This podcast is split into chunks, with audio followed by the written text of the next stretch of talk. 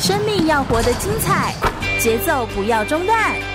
张开双手，迈出步伐，跟着心跳的频率，释放你的脑内啡。我是全玉，每周日下午一点，空中全运会，运动零极限。全国广播 FM 一六空中全运会，我是全玉，每周日下午一点到三点，在空中给你轻松好玩运动讯息，还有体育圈内的大小事情。好大家好，来到了空中全运会的节目现场，我是全玉。我们呢，在这个你知道疫情底下，大家都是非常的紧张。不过呢，我们来聆听空中全运会，好处就是呢，大家可以了解一些运动的赛事啊、我们也可以在空中喘口气啊，就是可以在感觉一下不一样的那种体育的氛围。我们今天邀请到谁呢？哦，我们今天邀请到这个人可是大有来头，他真的是已经。呃，加入大概六年左右时间的职业的车队的选手，他是一个自行车的选手。那参加过非常多，从二零一四年开始参加很多的职业的赛事，并且在亚洲地区或者是国际自行车总会所举办的赛事呢，累积了非常多的赛事经验，也在欧洲比过很多的比赛。那在二零一九年呢，有参加了全国的公路锦标赛，拿下了冠军，也是二零一九年环台赛第一站拿下蓝山的选手。让我们先热烈掌声来欢迎卢少轩耶！少轩帮我们自我介绍一下。打声招呼吧。呃，Hello，大家好，我是少轩。是，哎、欸，今天你知道我们今天少轩来还送车，哎，不是送车啦，那他的车啦，对不对？你还带着车子来，哎，就是，就等一下我们就要来介绍一下脚踏车这件事情，同时也让我们可以更加认识一下自行车运动。跟我们介绍一下你的背景吧。你有，你是职业车队的选手？呃，对啊，对啊，因为我在一四年的时候就是开始加入了台湾第呃第 N 之创的。职业车队吧，他就是由高斯特 对对对对当主办的。对，呃，然后参加职业车队，其实你的意思就是说，你的这辈子的任务就是骑车。哦、呃，对，就是我的工作就是骑车。所以我们我们的工作就是，我们吃完早餐之后呢，我们必须要去上班。然后你是吃完早餐之后就开始骑车。呃，对对。然后你就有钱拿。呃，对。这样会会不会让我们听众觉得好像这件事情好像很轻松一样？但其实没那么轻松吧？哦，我觉得这个。我你如果要让我从头来的话，我可能会去上班吧。真假啦？所以他没有那么的轻松，对不对？职业的车手是什么样的生活？可不可以跟我们介绍一下你的背景？因为你有六年的身份在职业车队，他是他很辛苦吗？我觉得蛮辛苦的，因为我们就是就是要很规律的去做按表操课啊，然后就是饮食控制啊，然后然后出国什么的。就是也都是要照着这个安排就出去比赛。对啊，对啊，对啊，就是看车队安排你今天去参加哪场赛事，然后你就要为赛事去做准备调整这样子。对，我知道大家会觉得轻松，一定是因为大家以为他是你以为他是在骑你那个河畔哈，就是骑在河畔那样子吹着凉凉的风那样子骑脚踏车吗？No，这样子一天大概要骑多少的距离啊？就以训练来说，呃，我们训练基本的话。都要三个小时以上吧，就是除非那一天是排比较轻松，就是缓和的课程，可能就一至两个小时，不然基本上都是大概三个小时起跳的。那三个小时起跳可以起多长的距离？还是你们是骑训练台，还是骑什么？哦，我们就是比较少会用到训练台，我们都基本上都外骑比较多吧。三个小时可以接近。一百公里吧，但是也是要看你中间有没有爬山啊，还是什么的，就是依照课表的不同，会有不一样的距离啊。一百公里可以从台中骑到哪里啊？台中应该可以过彰化啊。哦，嗯，那如果来回的话，就是台中，比如到日月潭再回来。哦，对对对对，啊，这样差不多一百。或一百一百多一点哦，比一百多一些些哦。哎、欸，这真的是天哪，好强哦！这是三个小时，那等于说你一大早六点钟起来，然后你骑车从台中骑到日月潭，再回来还可以赶上十点钟的早早上十点的课，这样哦，就是有一种那种。如果你是学校学生的话。天呐，我觉得这个真的是一个好难以想象的距离哦，所以大家不要觉得这件事情好像真的很轻松这样子哦。台湾其实是自行车的一个大国，就是我们有很多的制造啊、零件啦，或者是一些很多原料，其实都在呃，就是自行车这边。但是你是怎么样接触到这个自行车运动的啊？呃，因为我其实我算国小大概五六年级才学会骑脚踏车，其实蛮晚的。然后那时候就是跟家人一起运动啊，我们也是骑河滨、河畔那种的慢慢骑，然后。所以家人也是爱运动的人。对对对对对，我爸就从小就带我们乱骑啊，骑去鹿港啊，骑去哪里这样子。对哦，我有看你的背景，就是你也在就是大甲，你是住大甲吗？还是你是台中啊？南投人？呃，对，我是南投人。然后我到高中的时候就是去选读大甲高中。哦，OK。然后就去搬去那边住，然后训练，就是接受比较。正式的训练这样对，因为大家也是真的蛮专业的啊，嗯，就是对啊，对啊，就感觉，所以我还以为说，哎、欸，大部分都是那个地区的孩子，然后就会被吸引、影响而喜欢这样子。嗯，不过你是南投人，对对对，我也是埔里人呢，就是真的是南投好地方，对，真的是很棒很棒。好，然后后来读了台体大，然后持续的就是一直都有在车队。你是进了大学之后才进入职业队吗？还是？嗯，对对对对，大几啊？大概大大二的时候吧。哦，那真是。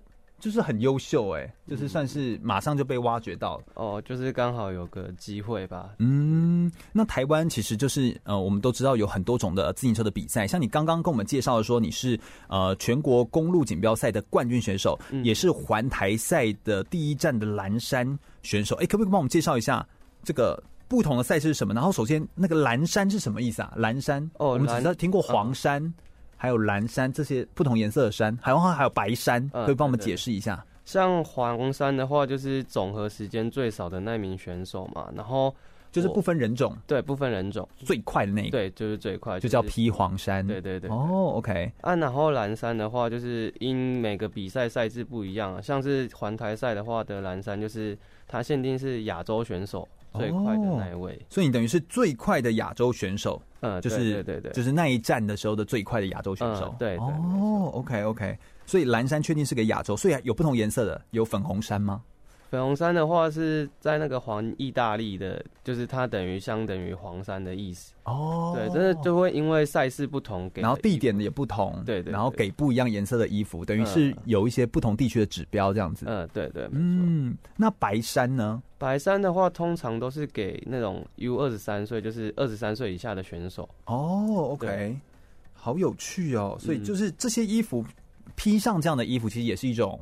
呃，指标或是一种荣耀的象征吧，呃、就对你们来说，对，没错的。然后对于媒体也有画面，那我们就可以拍摄到一些很好的画面，这样子哦。自行车比赛有非常多的赛事的种类，然后我们刚刚介绍的这个叫做环台赛，可不可以帮我们介绍一下环台赛？然后还有一些公路锦标赛，还有一些登山赛，这些赛事是呃，因为比赛地形的不同吗？还是它的其实整个赛制的模式也都不太一样？呃基本上他们整个赛制都不太一样，像环台赛，它是隶属于 UCI 的亚洲巡回赛，嗯，然后 UCI 就是国际自行车总会，总会对，对对，他们所举办的比赛。然后像环台赛，就是从小到三天至五天到，呃，也有到十天过的。嗯，就是、为什么会有分这么多不同的天数啊？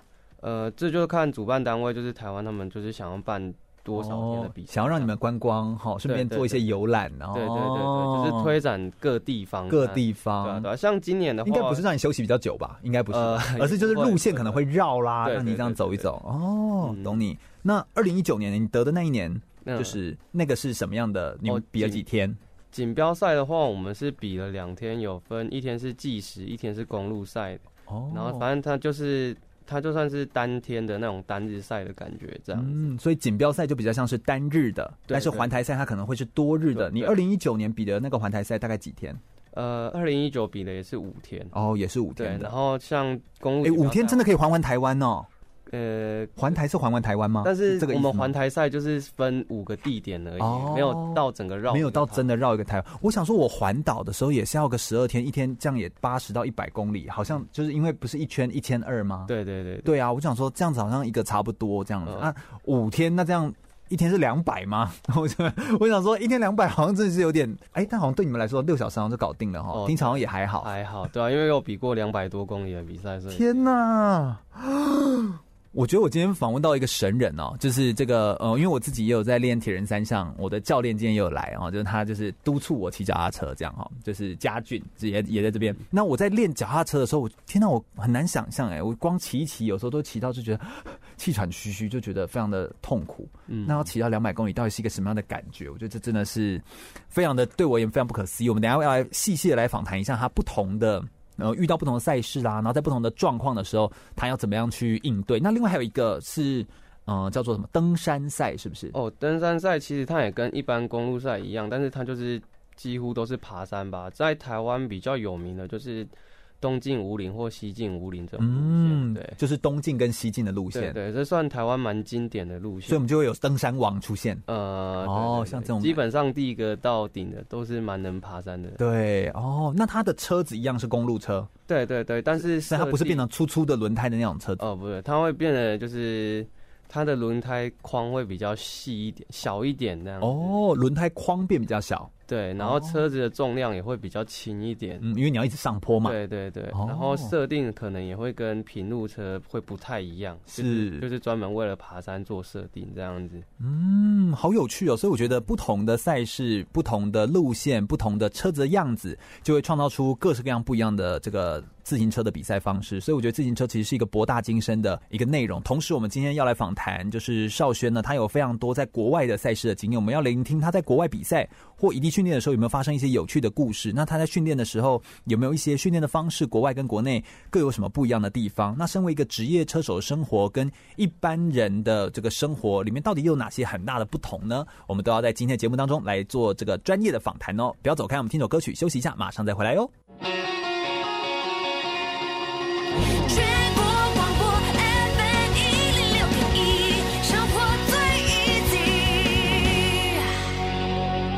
是台湾短跑金牌杨俊翰，您现在收听的是 FM 一零六全国广播全域主持的空中全运会。继续回到全国广播 FM 一零六空中全运会的节目现场，我是全玉。我们今天特别邀请到的呢，是从二零一四年就开始加入职业车队，已经有六年时间的专业的自行车手卢少轩，欢迎少轩，耶！大家好，我是二零一九环台赛第一站栏上的卢少轩。是的，少轩真的是非常厉害，而且你二零一九年得过非常多很厉害的赛事，哎，你也。是全国公路锦标赛的冠军，也是全国运动会的个人公路赛的亚军选手。对，然后还有一个是粤港澳大湾区系列赛的分站冠军跟总和第五名的比赛的选手。所以，二零一九年算是你的大爆发的一年吗？呃，还是算是一般般，就是你一直成绩都那么好。呃，没有，我觉得算有几场比较还不错啦。对对对，就自己也是还蛮蛮开心的这样子。哎、呃，话说就是真的就是这一次的这个疫情哦，有影响到你们自行车的比赛吗？因为我想自行车非常的，你知道户外啊，就是很开放啊，会影响到你们吗？哦、呃，会啊，因为现在各地都因为为了避免人潮聚集，所以很多比赛都已经取消掉了。是，我们现在就等于说。就只能自主训练，不过好险，我们现在在台湾。就是还可以，就是在户外训练，因为嗯嗯，蛮多就是之前的队友，他们在欧洲还是在澳洲什么，他们都是只能在家里自己自主训练，哦，没办法出门，对他们都不能出门，对不对？对对。好险你们还可以出门，因为你们的距离一长，你如果真的都待在训练台，也太无聊了吧？那真的会崩溃。就算训练台前面给你看三部电影，也也也就是你知道也快崩溃了这样子哦。真的。所以那个感觉是完全不一样的。嗯。我们刚刚跟大家稍微简单的介绍一下自行车运动，它其实有这个在不同的比赛哦，有环台赛啦，有公。路赛啦有登山赛也各有不同，或者是车子的样貌也会不太一样。那你们好像在车队当中有不同的角色，对不对？嗯，有所谓的呃兔子啦，然后扛轿啊，请这些角色是什么？可以帮我们解释一下？哦，兔子的话就是我们在比赛中会突围，就是去抢一些，因为比赛中会有一些登山积分还是冲刺积分，嗯，我们就会去把这些分数吃下来。哦，负责吃下来的这个人就叫做突围，对对对对。哦，哎，还应该还真的有点像的，就是突围这样，嗯嗯，所以他就是要去把分数吃下来的人。对，那什么叫做扛轿？扛轿的话，就是帮忙主将做事情，就是帮他破风啊，把他运送到比较好的位置啊。哦，帮他挡一些杂物。对对对对，要不然就是帮他拿水啊，他破胎的时候拿胎给他什么的。他破胎，你是说骑在路上破胎？对对对，对。那那你怎么你？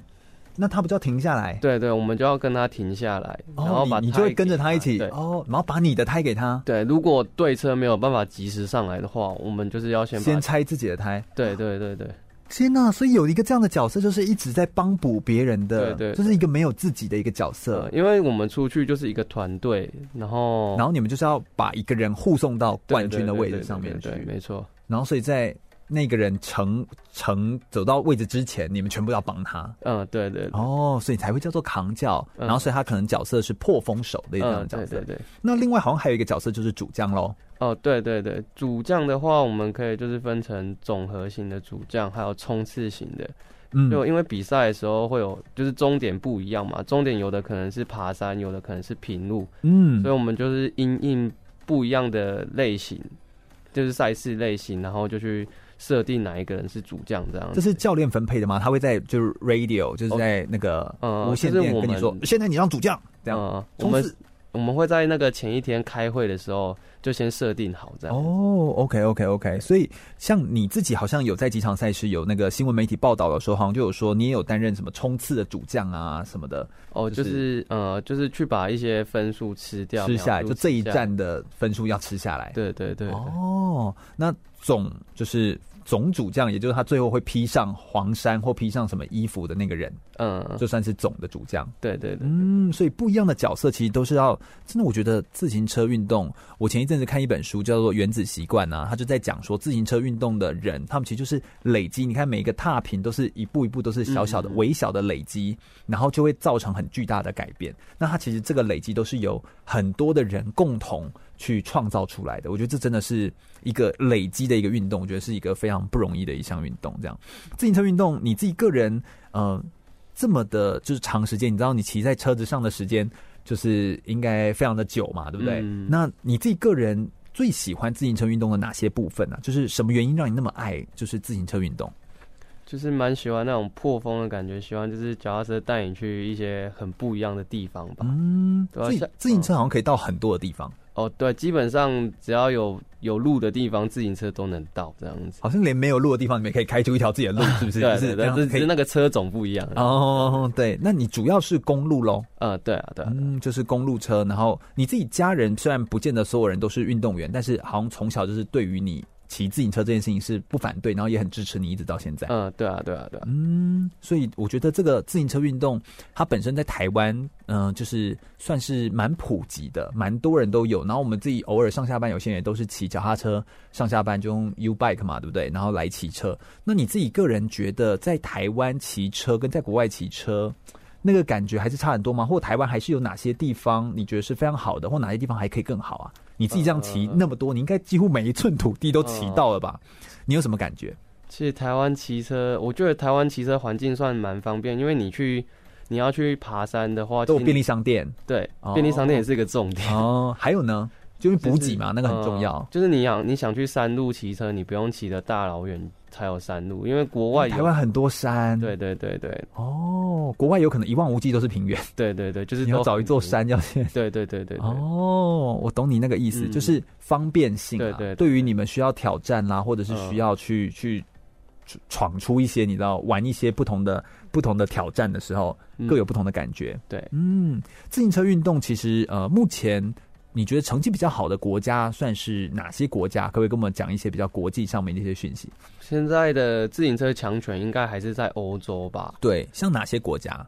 欧洲的话，像比利时啊、法国啊，还有现在最近崛起的那个哥伦比亚，南美洲选手也都相当的厉害。哥伦比亚，嗯，哦，为什么哈？因为他们人种吗？对，他们可能常年就是居住在比较高海拔的地方，然后再加上他们当地也是相当的支持这项运动，嗯，然后他们就是常年会将年轻的选手送往欧洲去。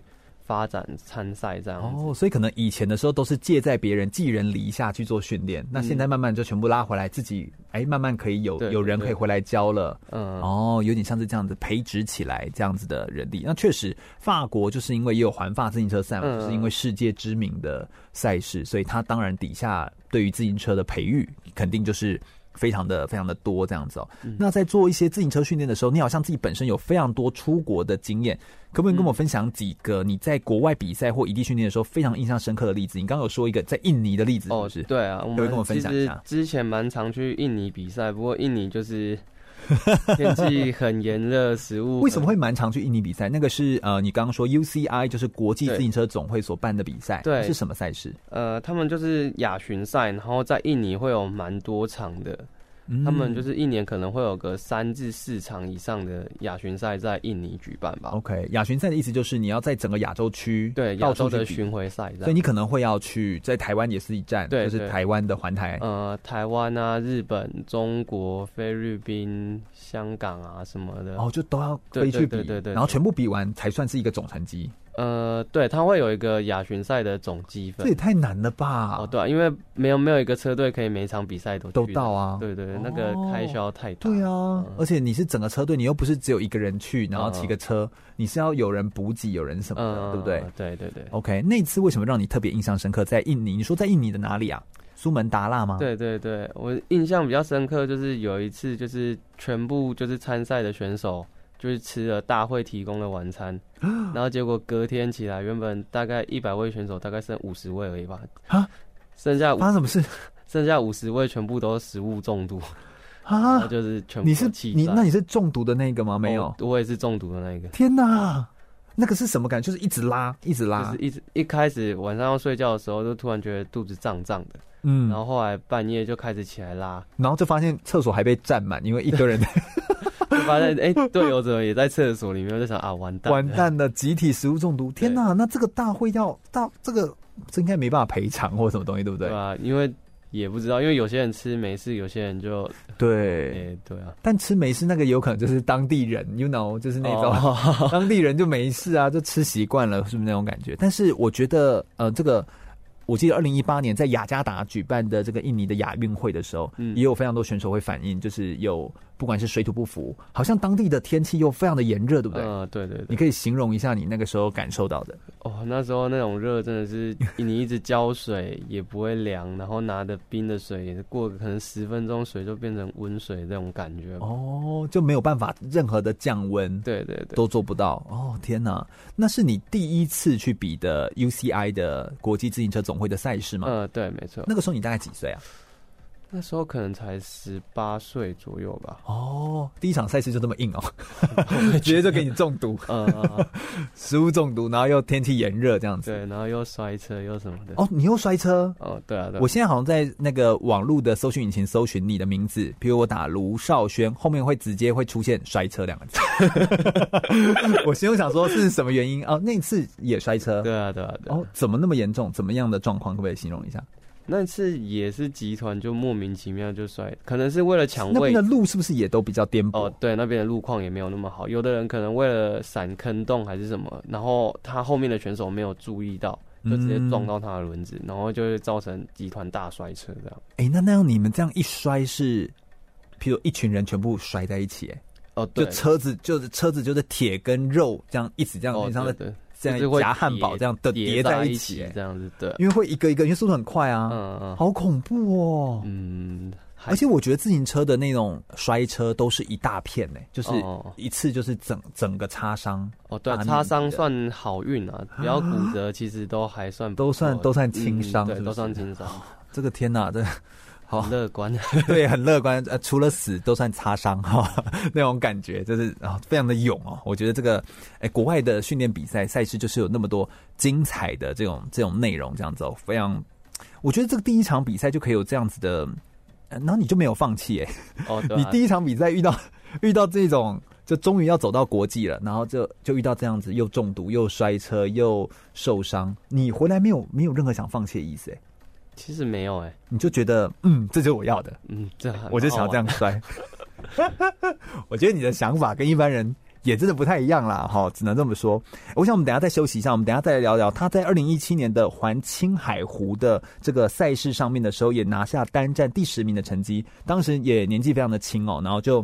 拿下这么好的成绩，那同时职业车手他们本身有很多的赛道可以挑战，有很多的赛事可以比赛，但他们的生活到底跟一般的车手的生活又有什么不一样的地方呢？我们稍微休息一下，听首歌曲，马上再回来哦。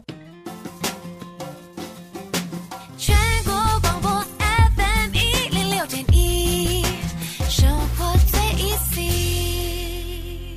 我是四大运韵律体操国手杨千梅。您现在收听的是 FM 一零六全国广播全域主持的空中全运会。继续回到全国广播 FM 一零六空中全运会的节目现场，我是全域。我们今天特别邀请到的呢，是我们在二零一九年的环台赛第一站拿下蓝衫的选手，同时也是二零一九年全国公路锦标赛的冠军选手卢少轩，来到我们节目现场，跟大家分享很多职业车手的相关的故事哦。我们刚刚聊了一个非常的辛苦啊，在印尼苏门答腊的一段故事，就。就是那是一个亚巡赛的赛事，也是你人生中第一场的比赛，然后就落赛哈，然后就然后就又遇到一堆各式各样的哦，那地板呢那个柏油仿佛就是被就是恐龙碾过，然后就那个柏油非常的不平整，嗯，然后呃这个路段不平整，天气炎热，这个冰水可能放个三十秒钟或放个一分钟就变温水了哈，就那么热的地方，然后要比那种环岛，就是你知道那种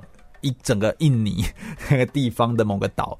嗯，我觉得这真的是一个很痛苦的一段经验啊。不过你仍然啊乐在其中啊，我也不太知道为什么哈，就是非常的喜欢这种。而且那是你第一次，你现在没有就放弃。有些人会看到这种环境这么恶劣，然后这么辛苦就放弃了，但你没有。后来有一次的经验是二零一七年的环青海湖，你拿下单站第十名，可不可以跟我分享一下这一个这个经验？呃，环青海湖的话，就是因为它是算是亚洲的 HC 级比赛，就是亚巡赛里面算最高等级的比赛吧。什么叫做？为什么它还有分等级？呃，对，就是它会分呃亚巡赛，就是嗯单日跟多日，然后还有难度。像一般的就是亚巡赛，然后有 HC 的话，就是会比较难一点，对，更难的赛事这样子。哦，OK，所以它就是最难，难度比较高，对对，对，对。然后它又是很多天，那一场比了。十三还是四天吧？啊，这么多天，呃，所以那是一个很大的地方，呃，很大很大场的比赛。我们就是在青海省、宁夏省还有甘肃省，就是比较。你们比了三个省，对，会经过这三个省。我的天哪！不，不是每天，诶、欸，不是，不是，不是一直骑过去，对。但是就是中途可能会有开车，我们光是坐车可能就要六七个小时在车上啊。对，然后就是要走到这些不同的地方，然后完成它的各站的比赛的路线嘛，对不对？环青海湖，哎、欸，所以青海湖是一个是一个湖，对，它真的有个湖在那里，然后很大很大，然后海拔也很高，海拔在接近两千。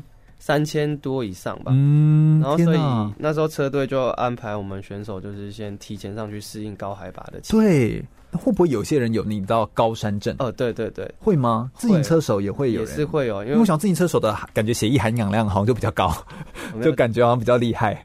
也没有，因为我那时候刚下飞机下那个西宁机场的时候，我就感觉到我头晕目眩，对，就觉得呼吸有点困难，因为它的空气就真的比较稀薄。嗯、对，对，对 天哪，好好酷哦！哎、嗯，刚刚那个就是嘉俊也跟我们分享，他就说青海湖这个地方好像真的是很漂亮，它就仿佛是我们的那个桌面的，就是我们一般电脑的那个设定的桌布，嗯、然后的那种那种。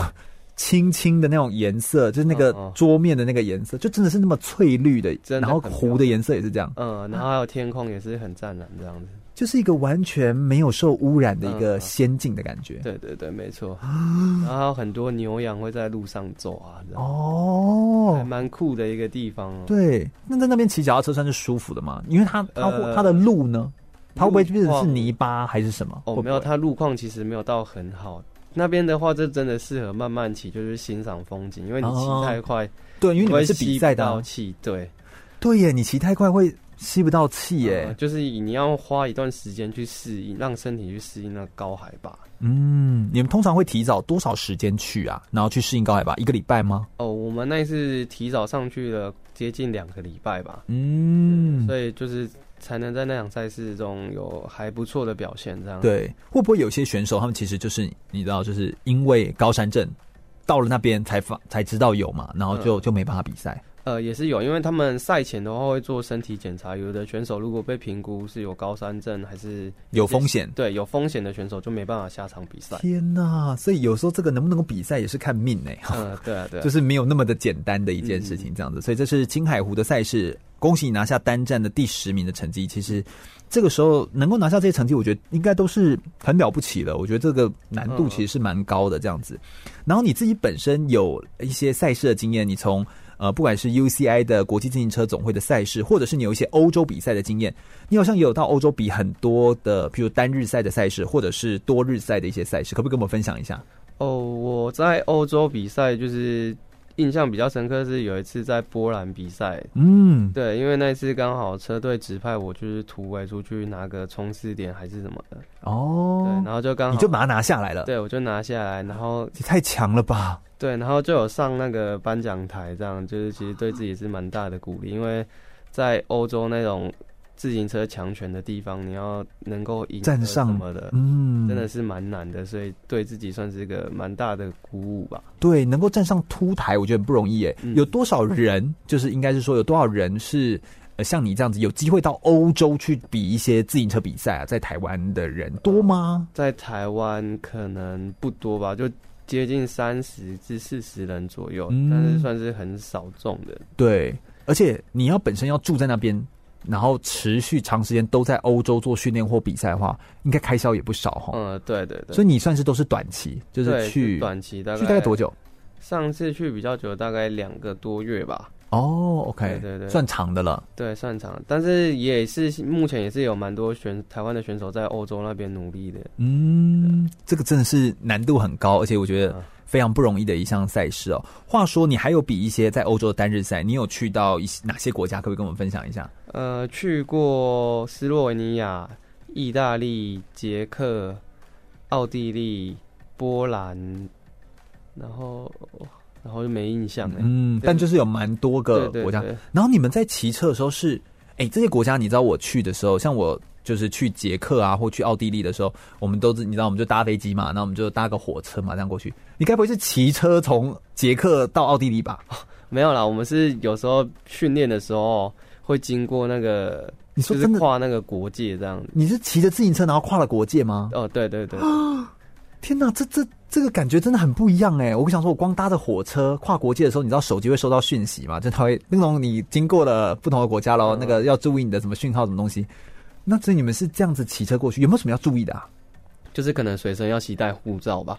哦，骑车的时候带护照。嗯，对对对。会被拦下来吗？就是他都会设有那个检查哨，所以他有时候会要你拿出来看一下你是哪个地方国籍的人这样子。哦，所以你们的训练就要先暂时暂停，然后让他们做一些检查这样子。对对对对。不过久了，应该他们就是睁眼闭眼，就想说又是来这一群，哦、然后每天都看到，这样一直在那边来来回回。嗯。哦，我觉得这就是。很不一样的那种欧洲嘛，它就是国家就整个是一全部都连在一起的，嗯，我觉得才会有这样子的不同的感觉，这样子。所以在做自行车的赛事，呃，包含我们刚刚听了这么多的故事哦，你觉得自行车运动对你而言最困难的地方是什么？我觉得它每个都很困难，就是从你的每个都很困难 训练啊，然后你的饮食啊，然后你的自律性啊，对，然后。还有你比赛中会遇到的状况啊，因为比赛中你太多不稳定因素，有天气，然后还有人为的，然后还有可能自己本身身体的状况啊，嗯，然后有太多的变化了，变化，对啊，好像我们刚刚在就休息的时候，我们随便闲聊，我们就说，哎，那个会不会有一些人会用那个鼻涕攻击，就是在骑在你前面的时候，嘿，然后用鼻涕攻击、吐痰攻击。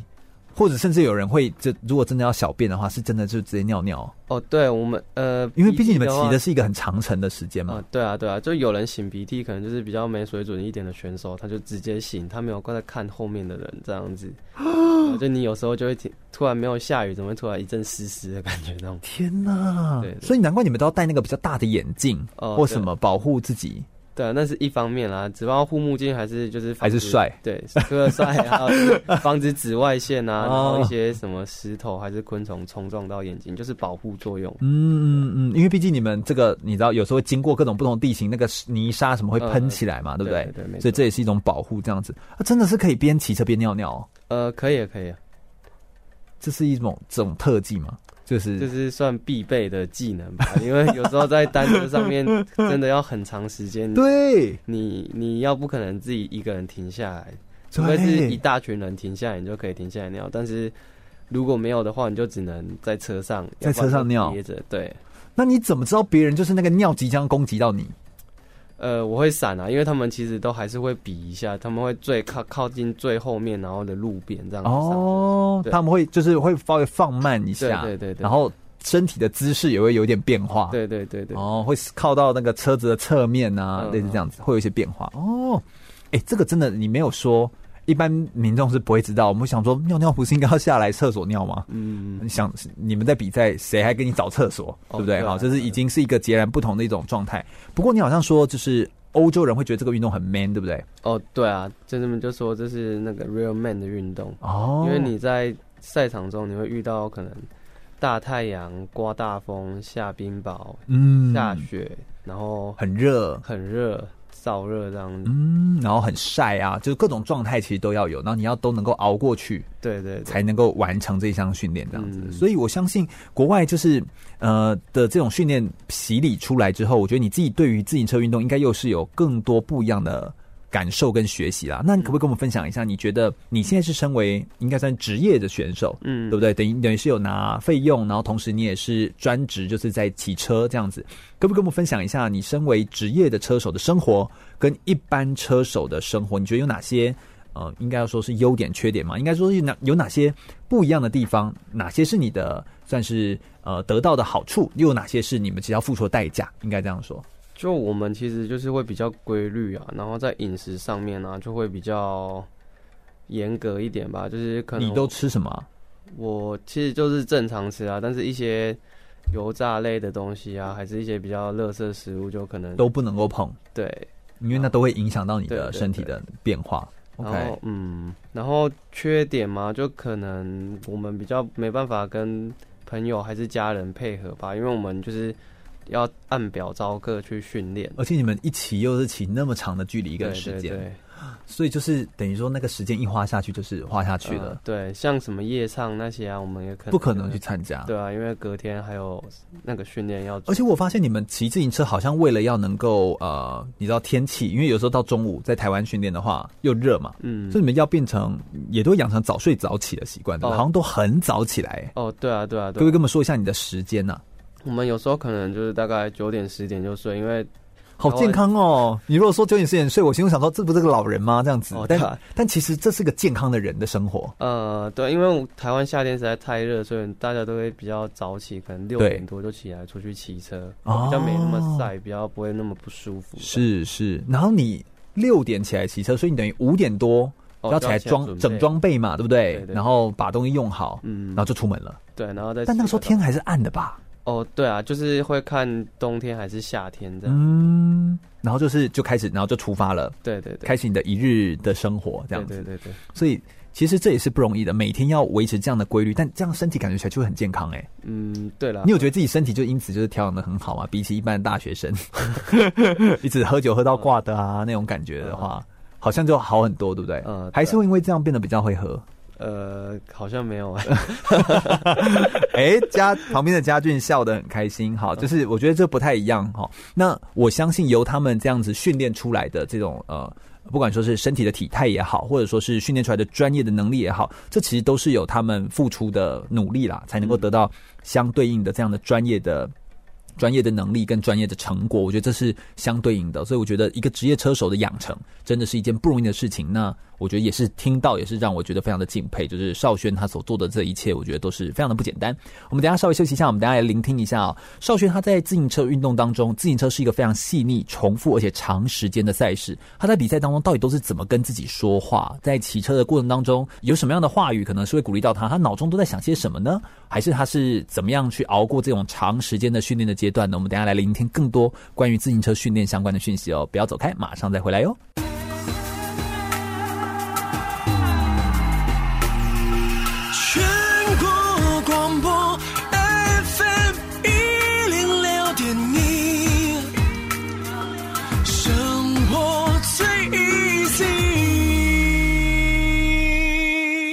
我是台师大特教系主任江一村，您现在收听的是 FM 一零六全国广播，由全域主持的空中全运会。继续回到全国广播 FM 一零六空中全运会的节目现场，我是全域。我们今天特别邀请到的呢，是二零一九年环台赛第一站的蓝山选手，同时也是二零一九年全国公路锦标赛的冠军选手。让我们掌声来欢迎卢少轩耶！大家好，我是二零一九全国公路锦标赛冠军卢少轩。是少轩呢，今天来到节目现场呢，其实我我觉得他就是看起来一派轻松啦，然后也跟我们聊了非常多呃有意思的话题。我觉得这些话题非常的棒，就是跟我们介绍了各式各样的环台赛、公路赛、登山赛各有什么不同。那同时介绍我们所谓的图为兔子，或者是扛轿破风手啊，或者是这个帮助我们主将的这些角色。同时，主将呢，他有分，譬如是闯这个总分的，或者是这个冲刺得分的，各有不一样的这个角色的安排。那以及他自己个人为什么这么热爱自行车运动？自行车运动当中困难的地方在哪里？然后他的一些国外在印尼啦，或在环青海湖啦，或者是到呃这个。波兰去比赛的一些不同赛事的国际的经验，都跟我们做了一些分享哦。自行车运动其实是一个非常细腻、重复而且长时间的一个赛事运动，在比赛当中其实有很长的时间都是自己一个人。那自行车运动既是一个团队，但其实又是个人。我这边就有一个很很大的问题，想要来问，这也是我自己每一次看到自行车选手，我都觉得很佩服的地方。就是我想问一下这个少轩哦，你自己个人觉得在比赛这种长时间的骑乘的时候，你都怎么跟自己说话？你这个一骑车就骑，譬如说一百公里，然后三个小时，你都怎么跟自己沟通，跟自己说话？我如果在比赛的时候，我就会想说，哦，离终点还有多远？然后可能接下来的会遇到什么？怎样的地形？可能是爬坡啊，还是下坡，嗯、还是要靠近海边啊，还是山上这样子？是，对啊。然后平常跟自己讲话，就可能就觉得叫自己要加油一点嘛，就说快到快到了。你是一个很常会这样就 快到了，那最好啦。你明明就知道那个离终点大概还有就是不知道几公里嘞。啊、呃，就是。你是一个可以这样子，就是轻轻松松。你你觉得你自己个性是个什么样个性的人？你是一个问题来压力来说，你算是一个释放的很快的人，还是其实你是比较会有压力会扛在心里，或者不不跟人家分说，比较不是这样宣泄型的个性？我对啊，比较快去把它宣泄掉吧。所以你个性是一个比较算是大喇喇吗？呃，有一点，就是比较、哦。但你的外形感觉完全不像是这样哎、欸，看起来就好像很谨慎。哦，我没有，我是出神经的，所以蛮常忘东忘西的。哦，之前比赛好没带过车险，完蛋了。这个这个应该算是犯了大忌，对不对？哦，对啊，教练绝对会吊起来打。好险那是小比赛，所以就还好。哦，但就是哦，所以你就是还是有蛮长的时间要跟自己对话，你就是会跟自己说快到了，嗯，或者是就是。终点就在不远处啊，总会骑到的。这样脚加油一点，所以就是会有跟自己对话。你们嗯、呃，这个跟自己对话这件事情是需要练习的吗？还是你以前跟自己讲话的内容跟现在其实会不一样？其实都差不多？差不多，差不多啦。嗯，不太会有压力。嗯，也是会啊，就是有时候可能遇到那种。很难的比赛啊，就是遇到下雨天啊，很冷，哦、然后我就问自己说：我干嘛来？我干嘛来？我是头撞到吗？我怎么比这个比赛？哦，我大概懂你的意思。但是如果今天刚好骑的时候，这个路段哦，如果又舒服，然后吹着海风，或者是刚好是天气很好之类的话，嗯、可能就会至少可以缓解掉这种对焦虑的感觉。嗯，所以我觉得这种。自行车跟自己对话其实是一件有趣的事情。那你们跟选手之间怎么互动啊？就是选手跟选手之间，你们是不是有一些暗号，还是一些比个手势，就可以了解他跟你要什么东西吗？会会这样吗？哦，我们有时候会透过无线电来讲，就是说，呃，可能你需要什么东西，哦，然后来支援我。对对对对对，有点像 back up，就是对对支援我一下这样子。嗯，那。其他基本上，你刚好像说就就骑过去问他，对，就是直接骑到他旁边问说，啊，你要什么东西？对 对对，也不用那边多讲那么多，就对了。对，就是有时候可能骑过去聊一下，就是说，哦，你感觉你自己脚的状况怎样，还是怎样的什么的，嗯，就是聊一下，互相关心。不然比赛那么长距离，有时候这样真的蛮无聊的。是是，我相信是的，就是蛮不容易的。呃，在一个长时间骑乘的自行车的比赛的过程当中，你有没有遇到一些挫折的事情，像是受伤或是没有成绩？有这样吗？你自己有大的受伤吗？呃，都是擦伤比较多啦。我自己其实蛮幸运的，就是在这条路上，嗯，没有碰到比较大的那种伤害这样子。嗯，因为如果有的话，那其实都蛮严重的，对不对？呃、就是那种骨折那种。哦，对啊，对啊，就是可能一修就要两三个月以上的。嗯，有好会。还不错，如果没有好的那样，那就那就真的没了。对对对对，所以这个其实是就是大伤，但你你就很幸运没有这样子。对对对。那你有一些没有成绩的时候嘛？造成可能不是身体上的伤，但可能是心理上的压力，有这样吗？哦，也是有啦，就是之前选拔赛没有选好，就是错过去亚运的机会。哦，就让我自己对自己蛮失望的吧。嗯，这个亚运跟奥运其实也都是有自行车的项目，台湾能够去到奥运的选手其实不多哎。嗯，真的不多，因为赛制。的关系怎么说？因为呃，现在台湾就是就是只要去参加奥运的话，它是要透过积分制，嗯，就是有个人积分跟国家积分。像可是因为我们好像也是桌球运动，好像也是像这样，就是有一些运动项目，就是它要一直累积，对，对对，然后去去去累积积分的，对对对。然后像台湾，因为就是比较少派队去参加，所以在奥运上面的话，我们就只能透过像是。那个亚洲锦标赛哦，获得前三名的话，就可以保送奥运的资格，然后、哦、用用这种有点保送名额的感觉，对送上去。哦，我懂你意思，嗯、但是光是要拿到这个保送名额也不容易，而且这个名额数量也不多啦。嗯、对，对对，他就是要前三名啊。嗯，哦，所以他就是因为赛制，所以如果你不是这个保送名额，你就要用很多的比赛去累积你的积分，才有机会去比奥运。对对对，没错。但他的困难点在哪里？是不是每一场比赛的准备都要花钱？对，就是成本，然后要飞到那里去，嗯、然后还有你自己的状态，你也不可能每场比赛都赢。哦，对，不是你去而且你要分配一下你的体力，对对对，所以你有可能去了，那如果都没有分，那你其实是白耗了一个对体力在那边。哦，所以你等于还是要对自己的这个有点像是自己的赛事的规划啦，嗯，要做一个很完整的安排跟计划。对，没错，分分配你的这个什么时候是就是高峰期这样子要来做一些分配。嗯，天哪，所以这真的是蛮不容易的一件事情哎。嗯，对，啊。那你在遇到挫折的时候，你有一些话会鼓励你自己吗？或者是激励你自己吗？就在当时那段时间没有拿到积分的时候，你是怎么样告诉自己，或者是怎么样鼓励你自己啊？说再加油吗？这好像没有那么容易耶。就是会找朋友聊一聊吧，然后不然就是先可能暂时冷静一下，不骑车个一个礼拜，然后看脚踏 车都觉得很生气啊，就是。主要会找别人聊一聊啦，就因为其实比赛就是高高低低的嘛，你也不可能一直保持在很好的状态这样、嗯。对，确实是一件不容易的事情。我觉得任何的人哦，人只要是人，我们都有情绪嘛。那我觉得有时候有一些不开心的情绪，有一些负面情绪，这都是很好的一件事情。它是告诉我们，哎，我们。就是有这个情绪，我有意识到自己现在心情不好了，嗯、那让自己有一个机会可以缓解，这其实是蛮好的。你有一些好朋友或好学长啊，像嘉俊啊，嘉俊来一下哈，对不对？会不会跟他聊一下？OK 啊，我们欢迎学长。是不是有时候也会跟嘉俊聊一下？就像你们嗯，好像偶尔也会安排一些行程可以出去走走，对不对？或者是你们会有你们队友之间排解、放松或休闲的时候会做些什么事情呢、啊？这个。是不是要学长来讲一下？就嘉俊来讲一下好了。我们主要其实还是会比较属于那种亲近大自然的那种。那就是继续骑车吗？就是你平常训练都在骑骑车了，补油门的那种。对对，一样是两轮，但是是补油门的 摩托车。然后一样就可能到深山啊，或者是溪边啊，哪里啊，然后可能烤个肉啊，钓个鱼。哦，嘉俊也是个烤肉跟搭帐篷的高手，这样，所以就是完全可以就是这样子。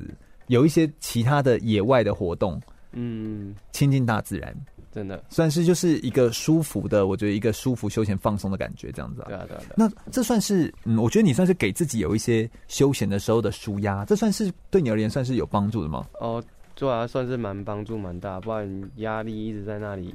等下会炸掉，要赶快抒发掉。对，我觉得就是人在呃生活当中，我们有时候就是要有一些呃休闲啊，可以调剂啊。那当然也需要有一些好的朋友啦，哦，可以可以聊这样子哦。所以就是有些压力的时候也是可以聊这样子。自行车运动应该也会有一些呃常常会有的一些运动伤害，或者是有些运动项目当中它可能会有呃比较难的地方，或者说是比较这个训练的时候比较辛苦的地方。我觉得这个是每一个运动项目都可能会。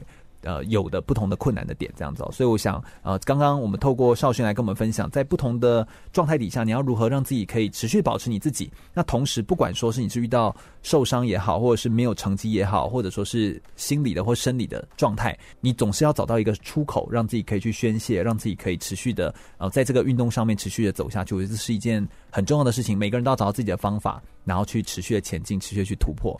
我们再稍微休息一下，我们等下来聆听呃，在少勋他自己怎么看待自己未来的选手的生涯规划，以及他未来有没有什么样对自己的未来的期待、职涯上面的期待呢？我们稍微休息一下，听首歌曲，马上再回来哟。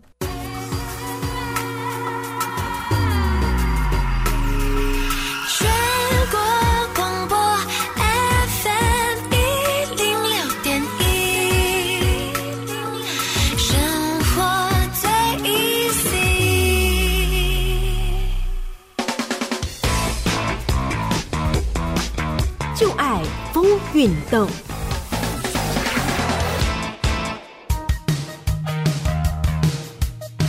在台湾陪伴着无数青少年成长，同时也是和一般大众最亲近的交通工具，应该就是自行车了。俗称脚踏车的自行车历史久远，虽然现在常见的现代自行车样式是在西元一八八六年才大致定型的，但第一架被制作出来的自行车雏形早在一七九一年就出现了。如果要追溯到原始设计概念的话，最早的历史甚至可以追溯到一四九零年达文西手稿中的想象图。自行车不只是一项融入人民日常生活中的交通工具，也成为休闲娱乐、健身强身与竞速竞技的运动项目。除了有世界知名的环法大赛，甚至在西元一八九六年的雅典第一届现代奥林匹克运动会中，就已经将自行车列为竞赛项目了。自行车也发展出很多种不同的运动类别、车具设备和规则设定。面对不同的运动类别，也会有不同的装备与身体能力需求。例如，专门在室内跑道进行竞速的场地车，没有刹车，而且车体结构设计较为简单。为了在道路上骑行而设计出的公路车，车体则较轻巧，并注重空气力学。而擅长在山地越野骑行的登山车，则有着较宽大的轮胎、多档位的变速，以及通常装有避震器。至于自行车越野赛事使用的小轮车，则是起源于一九七零年的美国。当时有一群小孩骑着自行车在土做出来的赛道上模仿摩托车越野赛，为这种新的运动带来灵感。小轮车的特色，顾名思义，就是直径较小的轮胎，通常可以提供更精密的控制，并做出较多的滑式动作。目前自行车赛事当中有分成场地赛、公路赛、登山赛跟小轮车四种赛事，其中场地赛跟小轮车的比赛也有纳入奥运会的竞赛项目当中。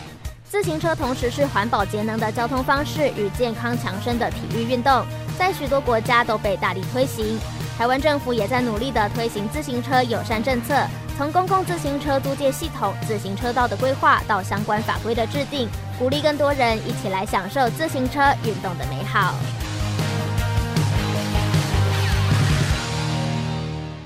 继续回到 FM 一六全国广播空中全运会的节目现场，我是全玉。我们今天邀请到了是少轩来到我们节目现场，跟大家分享很多在职业车手啊，他们在训练上面、在比赛上面发生的各种大小的故事。那我们同样也邀请到少轩的学长了，既然是我的学弟，可见我多老哈。就是嘉俊，陈嘉俊，欢迎嘉俊耶。Yeah! 那个，那、我们先先问一下，我先问一下少轩，就是嘉俊是你的学长嘛，对不对？呃，对啊。对，你觉得嘉俊是一个怎么样的学长？你们之间中间差大概几年呢、啊？你们有对到吗？呃，我们差了三年左右吧。哦，三年左右的时间，所以训练有时候其实没有没有对在一起，对不对？呃，高中的时候会啦，因为那时候高中啊，你们都在大甲。对对对，我们都是同一个体系上来的。嗯，所以会遇到，然后也会见得到。对对对对对。当时要住宿吗？哦，要哦。嗯，因为所以等于就是住在同一栋嘛。呃，只是他是学长。对，哦，我跟学长吗？没有哎、欸，我们那时候没有住在一起过。哦，OK，但就是知道这个人，嗯，然后后来又刚好又是来台体大，所以又都会遇到。对对对，对，OK，学长，你在你在你看学长的样子，就是他你们有时候休闲的活动的时候也会出去啊，嗯，也好像记得你就是到大学之后的，就是第一次的，就是比较迎新嘛，哎，对，迎新啊，要这样说哈，迎新的那个时候哦，也是学长。就是蛮照顾你的，这样哈、嗯，只能这么说。震撼教育啊，震撼教育啊，就是很照顾你。哎、欸，那我来问一下，就你对学长应该有一些印象了，就是他、呃、他算是个怎么样的学长哈？学长他就是心思蛮缜密的一个人吧？哦，心思很缜密，对啊，他就是会想的比较多一点，嗯。就是可可能会发生的情况啊，是。他就会去可能去预估，然后再跟我们讲这样子，嗯，对，对。就是其实自己有些什么想法、啊、跟他讲啊，他也可以给你一些意见，这样子是。觉得还不错啦，也算蛮会照顾学弟妹，因为毕竟就是他他大我我三岁不算多啊，但是他就是他有一些经验嘛，经验的比我还多这样子，嗯，而且你们自己本身像你的角色是冲刺，对不对？哎、欸，就突围啦，对对对，这样子，然后。他的角色刚好有时候都会辅助，就是就是主将，嗯，这样的角色，在我说的是自行车的角色上面，对，所以其实我也觉得嘉俊，就是我自己，呃，就是让嘉俊来带我练铁人三项的脚踏车的时候，我也觉得他本身是一个蛮可以照顾别人，就也蛮可以帮助别人的人，这样子哦、喔嗯，所以我觉得这也是一个他很大的一个特色，这样子，嗯，那我们来问一下嘉俊了，哎、欸，嘉俊，学长啊，你觉得少轩是一个什么样的一个角色的学弟哈？你觉得他表现如何？嗯，其实说真的，在车队里面，就是角色的话，其实我们两个是蛮雷同的，基本上是同样、哦、同样的一个性质的。哦，我还以为是不太一样，我以为什么突围的角色会、哦。其实我们基本上哦是一样的呢。嗯、对，哦、就是所以呃，就是我懂他，他可能真的也会懂我了。嗯，对对对，他其实。呃，他其实心思肯定会比我还细腻，就是看的应该也会比我还多。毕竟他是一个会读书的人，比我还聪明哦。对对对，所以就是又能读书，自行车又骑得好，文武双全这样。哎呦哎呦，在在车界，其实像这样，像少轩，其实其实他应该跟那个谁世新其实也蛮相近哦。对对对，你说车骑车能力。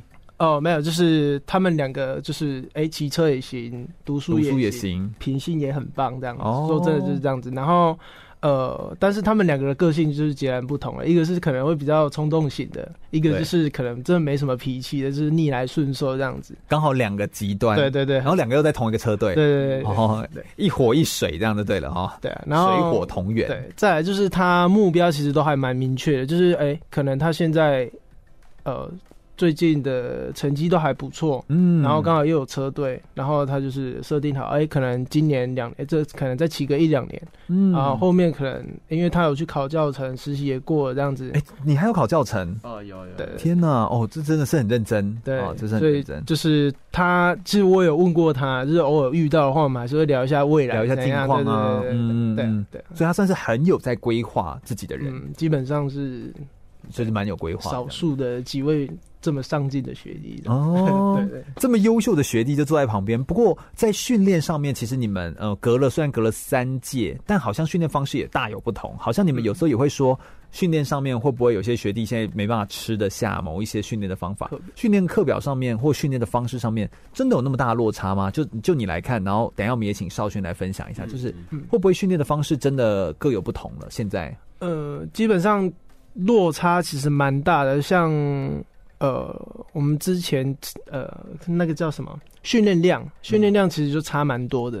嗯、就我们可能之前每个礼拜可能会有一天会有一定有两百公里的那种训练，就是呃那叫什么打底的训练。嗯，但现在其实、嗯、呃可能可能骑个一百，骑个八十。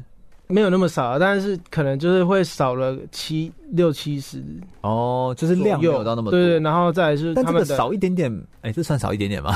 就是少蛮多的，少蛮多的，是不是？但是也也有一半的原因是，可能上上面的那些学长已经可能各有各的工作啦，工作去，对对对，这这也是原因之一嘛。对对对对，因为这确实要有人跟着骑啊，然后跟着跟着去带，才有可能做到。哦，我只想说，我刚会说差一点点，是说如果只是偶尔几次。没有这样做到，那好像好像可能落差不会那么大。但如果已经慢慢的就变成哎会越来越少，那其实真的好像那个底基底就是那个基本功就不太够。少轩你自己也会觉得真的会有落差吗？你自己觉得这个好像你以前的练习或以前的科学化的训练或以前的练法跟现在也确实大有不同吗？哦，对了，现在呃就是就我这样看来啊，我们看学弟训练的。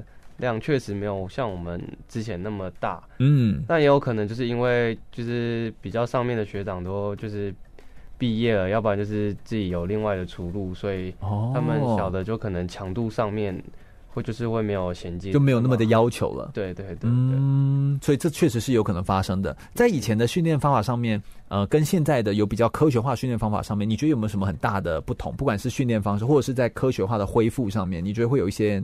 哪些不同吗？哦，训练上的话会比较有效率一点吧，因为就是会针对你的弱项去加强啊，然后你的强项再去看是再更提升提升这样子，所以这是一个比较科学化的。嗯，对啊，对啊，对啊。嗯，那恢复上也是如此吗？嗯，对，恢复上也是如此。就是其实我觉得，就是因为每个人不一样，所以你要找到适合自己的恢复方法。像我遇到有选手就是。他可以不用去按摩，他就是只要用那个三温暖，他就可以觉得很恢复。Oh.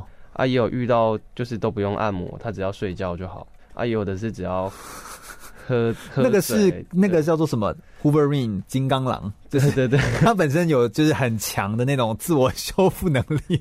对对，哎、欸，你们这个骑都是几百公里这样子、欸，哎、哦，这个恢复好像对自行车来说是一件很重要的事。哦，对，因为相当重要，因为我们比赛一比就好多天。对啊，对，然后距离又长，所以就是。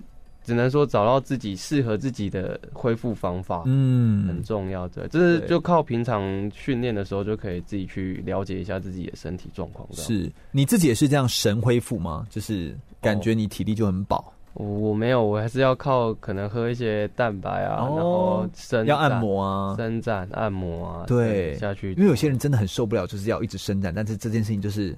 必须的，对对对，因为这真的是很累。我我个像我个人就会很不爱伸展。哎、欸，那家俊呢？你自己个人觉得这个恢复这件事情，你以前都怎么恢复啊？呃，你也是很饱，体力很饱，不用恢复。基本上算是，因为我也记得我也跟你谈过，说伸展这个柔软度的这一块也是我的弱项，这样。哦、对对对。所以我也很不爱生蛋，呃，但是可能就是可能也是一些补充一些营养，你睡一觉就好了，嗯，睡觉营养品这样子，哦，多喝水，代谢快。是，我觉得这个科学化的训练，然后再加上科学化的恢复，这种训练方式的不同，我觉得从学长跟学弟之间的交流就可以看得出来，哎、欸，他们其实本身彼此都有在观察。嗯、我觉得车车界就小小的，你知道，就是。自行车界就就小小，大家都彼此认识彼此，然后你的表现如何啊？然后现在的状态如何？其实大家都是看在眼里，这样子能够一直做到一个好的表现，变成一个学习的标杆。那我觉得像今天可以访谈到的少轩，他其实就是真的是一个很好的一个榜样。他自己本身在学界学业上面是有做到的，那在自行车的训练上面也有把他的表现给做出来。我觉得这样就会变成是一个很好的一个模范，可以让更多的学弟妹可以来做学习。我们等下再稍微休息一下，我们大家聊聊呃，自行车运动有没有一些很容易受到运动伤害是什么？应该要怎么预防？有没有一些人在训练的时候会有一些自行车骑乘上面的一些迷思或一些错误的想法呢？那同时呃，如果未来少轩有可能想要当老师，或者说是少轩他未来对自己的生涯，不管是在自行车上面啦，或者是未来职涯的期待，又有哪些不一样的期待跟对自己生涯的看法呢？我们稍微休息一下，等下最后一节节目内容回来跟大家聊哦，马上再回来。全国广播 FM 一零六点一，生活最 easy。我是二零零九全国极限排名赛总冠军尤嘉玉。你现在收听的是 FM 一零六全国广播，由全玉主持的空中全运会。继续回到全国广播 FM 一零六空中全运会的节目现场，我是全玉。最后一个小时的节目时段呢，我们要来跟大家分享到的这一段内容，就是要来聊聊。到底自行车运动当中最常见的这种最容易受到的运动伤害是什么啊？可不可以请少轩来跟我们分享一下？呃，我们最常见的运动伤害可能就是在膝盖的部分吧。膝盖为什么是膝盖？我还以为说是跌倒啊、擦伤啊这种。这跌倒、擦伤，这都算意外。对，意外，这这这也是自行车的一部分啊。嗯嗯嗯，对。但为什么膝盖你觉得是特别特别的？你知道，就是他们的有有点像他们的运动伤害。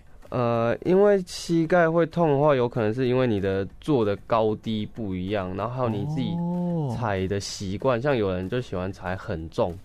哦，喜欢踩很重，对对对，就是对膝盖的负荷会比较大一点。哦，所以等于说你本身一开始的时候设定那个叫什么？就你的 fitting 的时候，就你要把你的位置啊、角度啊什么都要调好。对对，对然后包括你跟你的身高跟你的腿长。对对对，这很重要。嗯，对，因为这因为每一步都在累积耶。嗯，对啊对啊。对啊哦，累积到最后，你的膝盖那会会发生什么样的状况？它的痛是怎么样？呃，轻微的话就是你有可能不适，然后严重一点就可能你会痛，就是你踩的时候就会痛，然后再每踩一下就痛。对，再严重一点可能就是你会痛到没有办法骑车这样子无力。哦，嗯，天哪！所以这个都是要很小心的地方哎，因为这是一个长期的一个运动的状态嘛，哈、嗯。嗯、所以呃，虽然自行车有很多好处，有人会说骑自行车它其实本身练腿、练腰、练腹部。嗯就其实都是有帮助，甚至上身的核心稳定，对，对对，都觉得是有帮助。它好像听起来是一个很安全的运动，嗯，但其实膝盖是要特别注意。对对对，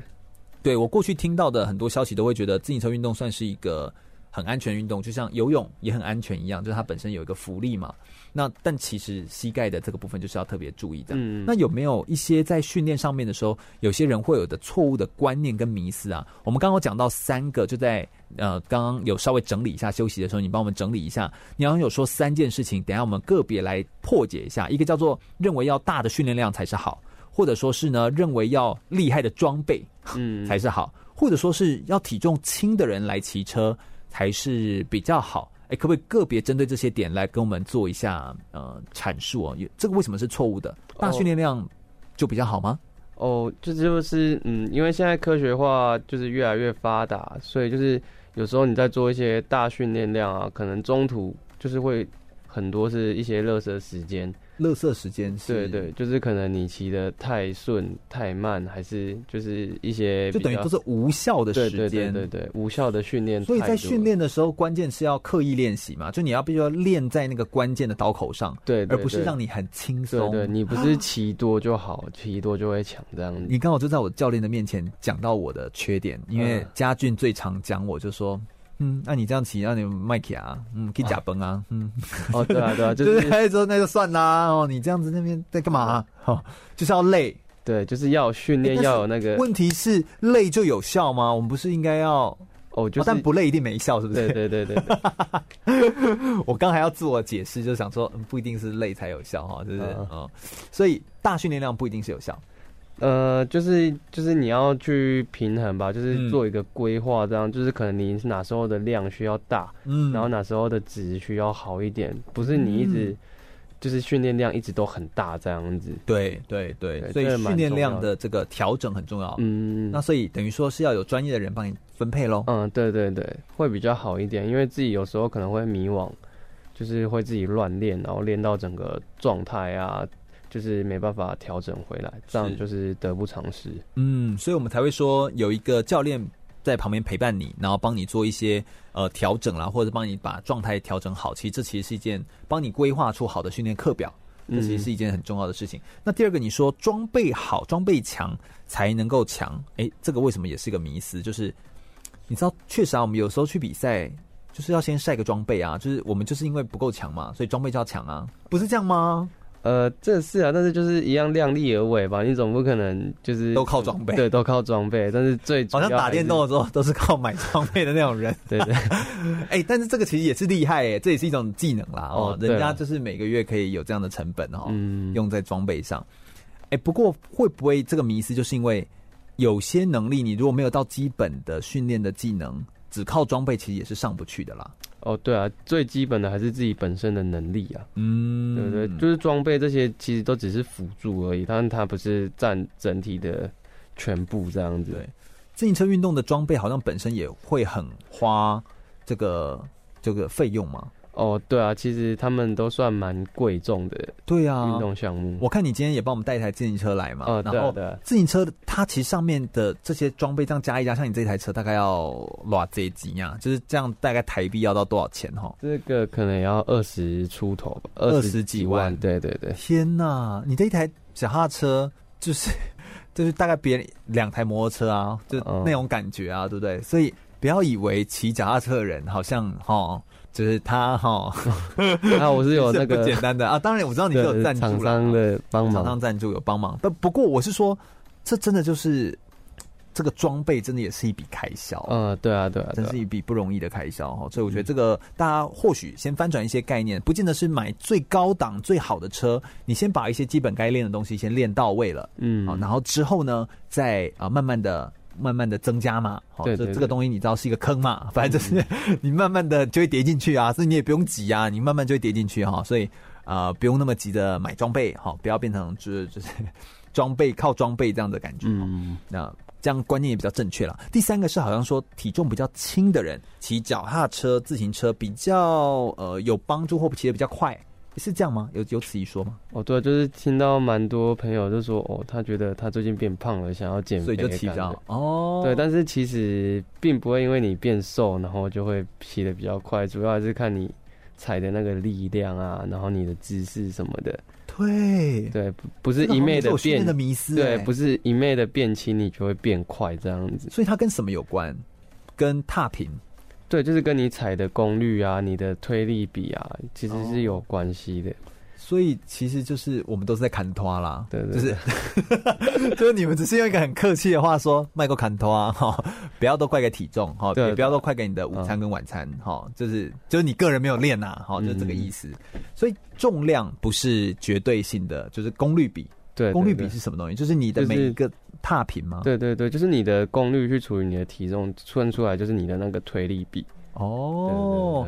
那所以体重应该还是有一些影响，只是那个影响比较是在换算比例的时候数值会不同嘛，就你的分母会不同嘛。对，没错。因为有些人就是可能乱减肥啊，还是减到最后就是也连力量都没有，对，连力量都没有了，这样也是就是很不好。对，这样其实没有达到真正我们要的效果。对对对，嗯，我可以理解，我可以理解。所以其实这个迷思哦也是有的，所以这个就连呃一般在做这个训练的人现在。自行车很流行嘛，所以铁人三项啦，或者说是自行车的活动也很流行，所以因此大家会遇到的这个状况跟问题也会比较多、比较明显。所以这个部分，没错，跟大家做个补充，这样子哦。这个确实还是要找专业的教练来做询问。如果大家可以遇得到少训的话，就问他哈，或者是也可以问就是嘉俊哦，哈，就是对，没错，对，就是问嘉俊学长哈，很不错。好，那最后我们来问一下几个问题啊。就来谈谈生涯规划，你自己个人在未来，你会怎么看待自己身为一个自行车选手的未来呢？你未来有没有什么要挑战的，在自行车上面，或在你自己个人的生活或工作职涯上，你有没有什么想挑战的事情呢？我现在的目标的话，我是想比就是下一届的亚运会。哦，对，因为二零二二，对，二零二二的亚运会。在杭州，杭州对，嗯，OK，所以设为目标，你那个时候大概会几岁？你现在是二六，对，二十六，那时候大概二十八岁哦，预计啦。自行车的年龄大概到几岁啊？就是我是说职业车手年龄哦。我们其实年龄很广，像是去年的世界冠军，他好像是三十八还是三十九岁？三十八。对，所以是蛮高龄的。对对对对对，相对于在我们的奥运的比赛来说，大概都落在三十到三十五就已经是最高龄了。嗯嗯嗯，都是在二十几岁嘛，对不对？对对对。所以他可以到三十八，算是很高龄的。对对。哎，那很厉害，那个体力什么都还可以。哦，对啊，就是你要保持的很好，这是真的相当不容易。对，第一个早睡早起，嗯，就已经很不容易了，还要就是不要乱喝东西，不要乱吃东西，这真的是要这样维持到三十八岁，很不容易这样。不过。二十八，你觉得是有机会的？呃，还是有机会的。在台湾呢，也是如此嘛？你觉得台湾也是可以到，比如三十八岁你继续骑车，你还这样，你还可以骑个十二年、十十三年哦。呃，以台湾目前环境可能会比较难一点啊，但是如果你就是当做兴趣骑的话，那也是没问题的。嗯嗯，所以像现在台湾的很多的三铁选手嘛，对不对？嗯、都可以到很高龄啊，对，对对，都还是有在就是。就是帮自己设一个目标吧。对对，但如果以职业来说的话，你可能就是，也就是预计先以杭州的亚运当成一个目标。对对对，嗯，希望可以挑战它。那如果之后没有当选手，你会想要下个阶段你会想要做些什么？嗯，目前规划的话是想当教职人员嘛，嗯、就是是当教师或者是当教练，因为我觉得我可以把我一些的经验啊传承给小朋友，让他们了解一下这项运动的。好啊，坏啊，嗯，它的特性啊什么的。是你现在有在执教吗？就你有没有教导一些选手吗？呃，目前还没有，但是就是如果有选手来问我的话，我都是很乐意去跟他分享的。是是，就确实这是蛮好的一件事情，因为你本身有修教程嘛，嗯，然后你对于教学也喜欢，你自己本身也是哎，算是术德兼修，好，就是都很喜欢，呃，就是术科也可以，然后学科也做得很好。我觉得你如果能够任教职来做一些分享，我相信对大家都还是会有帮助。更何况你有一些职业赛事的一些经验，嗯，大家应该都会很羡慕吧？就会觉得说，哇，这个是职业队的，你应该要跟他们说职业的甘苦哦。对，就你会开宗明义跟他讲清楚说，哦、不要以为这件事情就是光鲜亮丽，真的背后的辛苦太多了。是是是，我觉得这是很不容易的。虽然现在有受到很多疫情的影响，但是呃，你觉得今年度还有没有什么自行车的赛事是？很可能会会有展开的呢。呃，我觉得像台湾的锦标赛应该还是会照常举办，然后还有东西进武岭这种大型赛事，都应该还是会对，因为它是在户外的。年底的，对啊，对啊，对啊，所以他就是在年底，今年底，希望有机会可以，对，希望有机会还是可以去参加一下。嗯嗯，然后如果大家有机会的话，都可以关注一下自行车的赛事哦，这些在网络上面其实都可以查得到。嗯，这个不一样的赛事的体育活动，非常感谢少轩今天来到我们节目现场，跟大家分享这么多职业的车手会遇到的各种的事情哦，也跟我们分享很多的故事。感谢少轩啊，不会，也很感谢嘉俊，就是学长带领少轩一起来到录音室。空中全会是一档专门在介绍体育运动选手的生命历程故事以及运动的相关的内容。我们透过广播的放送，让大家可以更加了解运动，也进一步可以爱上运动选手们。如果大家对于空中全运会的节目内容有兴趣的话，欢迎可以上脸书来搜寻“空中全运会”，注意“全”是一个草这个安全的“全”哦。空中全运会，我们每周日的下午一点到三点在空中等你喽，拜拜。